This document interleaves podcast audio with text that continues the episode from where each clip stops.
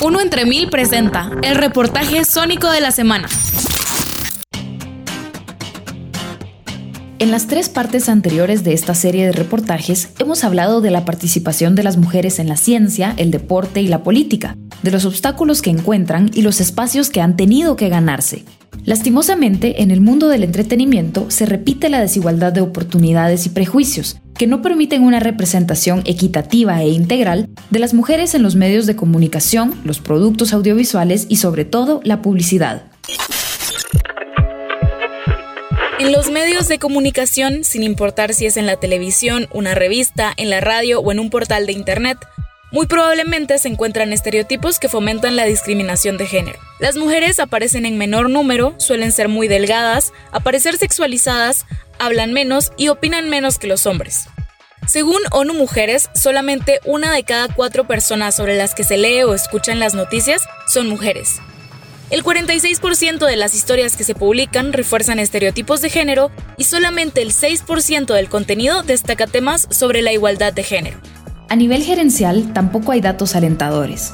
Las mujeres únicamente ocupan el 27% de los puestos de alta dirección en organizaciones de medios de comunicación, según un estudio de 522 agencias de noticias en 59 países publicado por ONU Mujeres.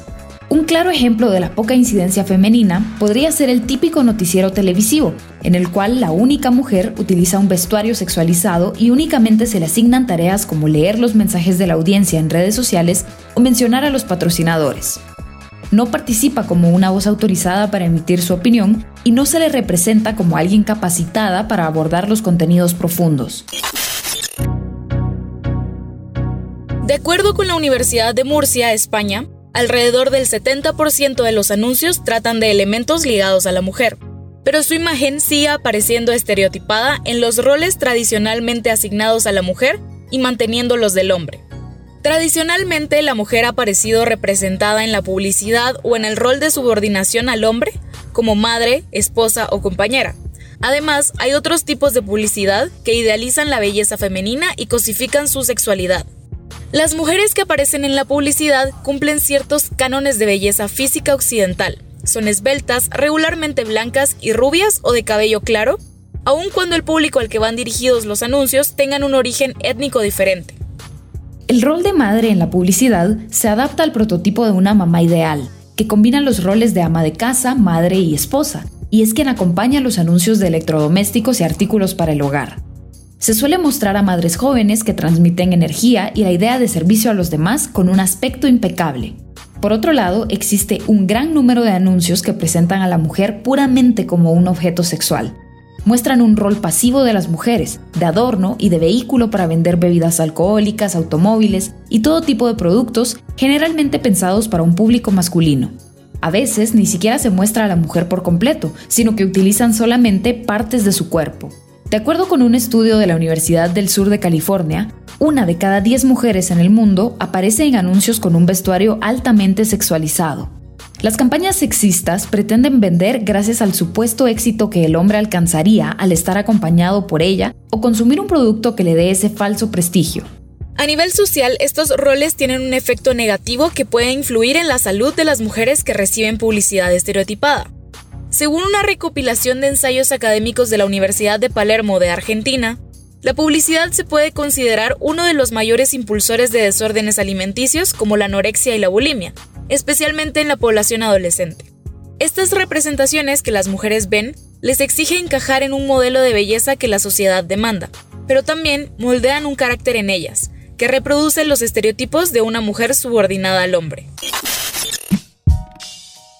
Como consumidores, la mejor forma de eliminar estereotipos en la publicidad es identificando situaciones que hacen de menos a las mujeres y exigiendo un cambio de discurso de parte de las marcas. Pero, ¿cómo sabemos que una campaña publicitaria es sexista? En Uno Entre Mil te compartimos cinco características para identificarlas, según el Consejo Nacional Mexicano para Prevenir la Discriminación. 1. Convierte a una mujer en un objeto decorativo o sexual y la reduce a un simple adorno. Presenta a las mujeres o partes de su cuerpo como algo que un hombre quisiera adquirir como un producto. 2. Divide roles o actividades separadas para hombres y mujeres. Reproduce los estereotipos de la mujer encasillada como ama de casa y mamá perfecta. 3. Fija estándares de belleza femenina y los vende como sinónimos de éxito. Promociona ciertos productos ejerciendo presión social sobre el cuerpo de la mujer y cómo, según ellos, debe verse una mujer ideal. 4. Muestra a las mujeres como personajes inferiores, débiles, dependientes del hombre. 5.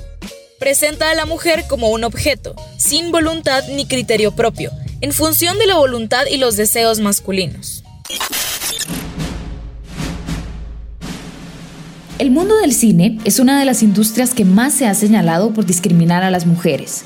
ONU Mujeres, la Fundación Rockefeller y el Instituto Gina Davis sobre Género en los Medios presentaron en el 2014 los resultados de un estudio mundial sobre los personajes femeninos en las películas más populares. De acuerdo con estos datos, en la industria del cine solamente el 20.5% corresponde a mujeres cineastas, de las cuales el 7% es directora de cine, 19.7% guionista y 22.7% productora. Las películas con una directora o guionista mujer tenían un número más alto de personajes femeninos en pantalla. Respecto a los personajes, únicamente el 30.9% de los que tienen diálogos son mujeres, y el 23% de las películas tienen una protagonista mujer.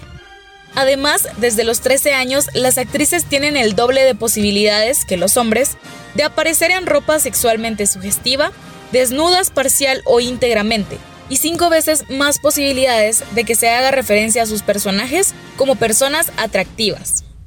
Las mujeres tienen el 22.5% de posibilidades de aparecer como personajes con una profesión, versus el 77.5% de oportunidades de un hombre de actuar de profesor, médico, ingeniero, científico, fiscal o juez o presidente, por nombrar algunas opciones. Los estereotipos para una mujer en el mundo del espectáculo están muy arraigados. Es evidente que el número de mujeres en el entretenimiento debe aumentar, pero se les debe presentar como líderes y figuras empoderadas para abandonar los estereotipos. Las mujeres tienen el mismo derecho a participar en debates públicos, a ser parte de la agenda de los medios de comunicación, con puntos de vista e ideas que deben ser escuchadas por la sociedad.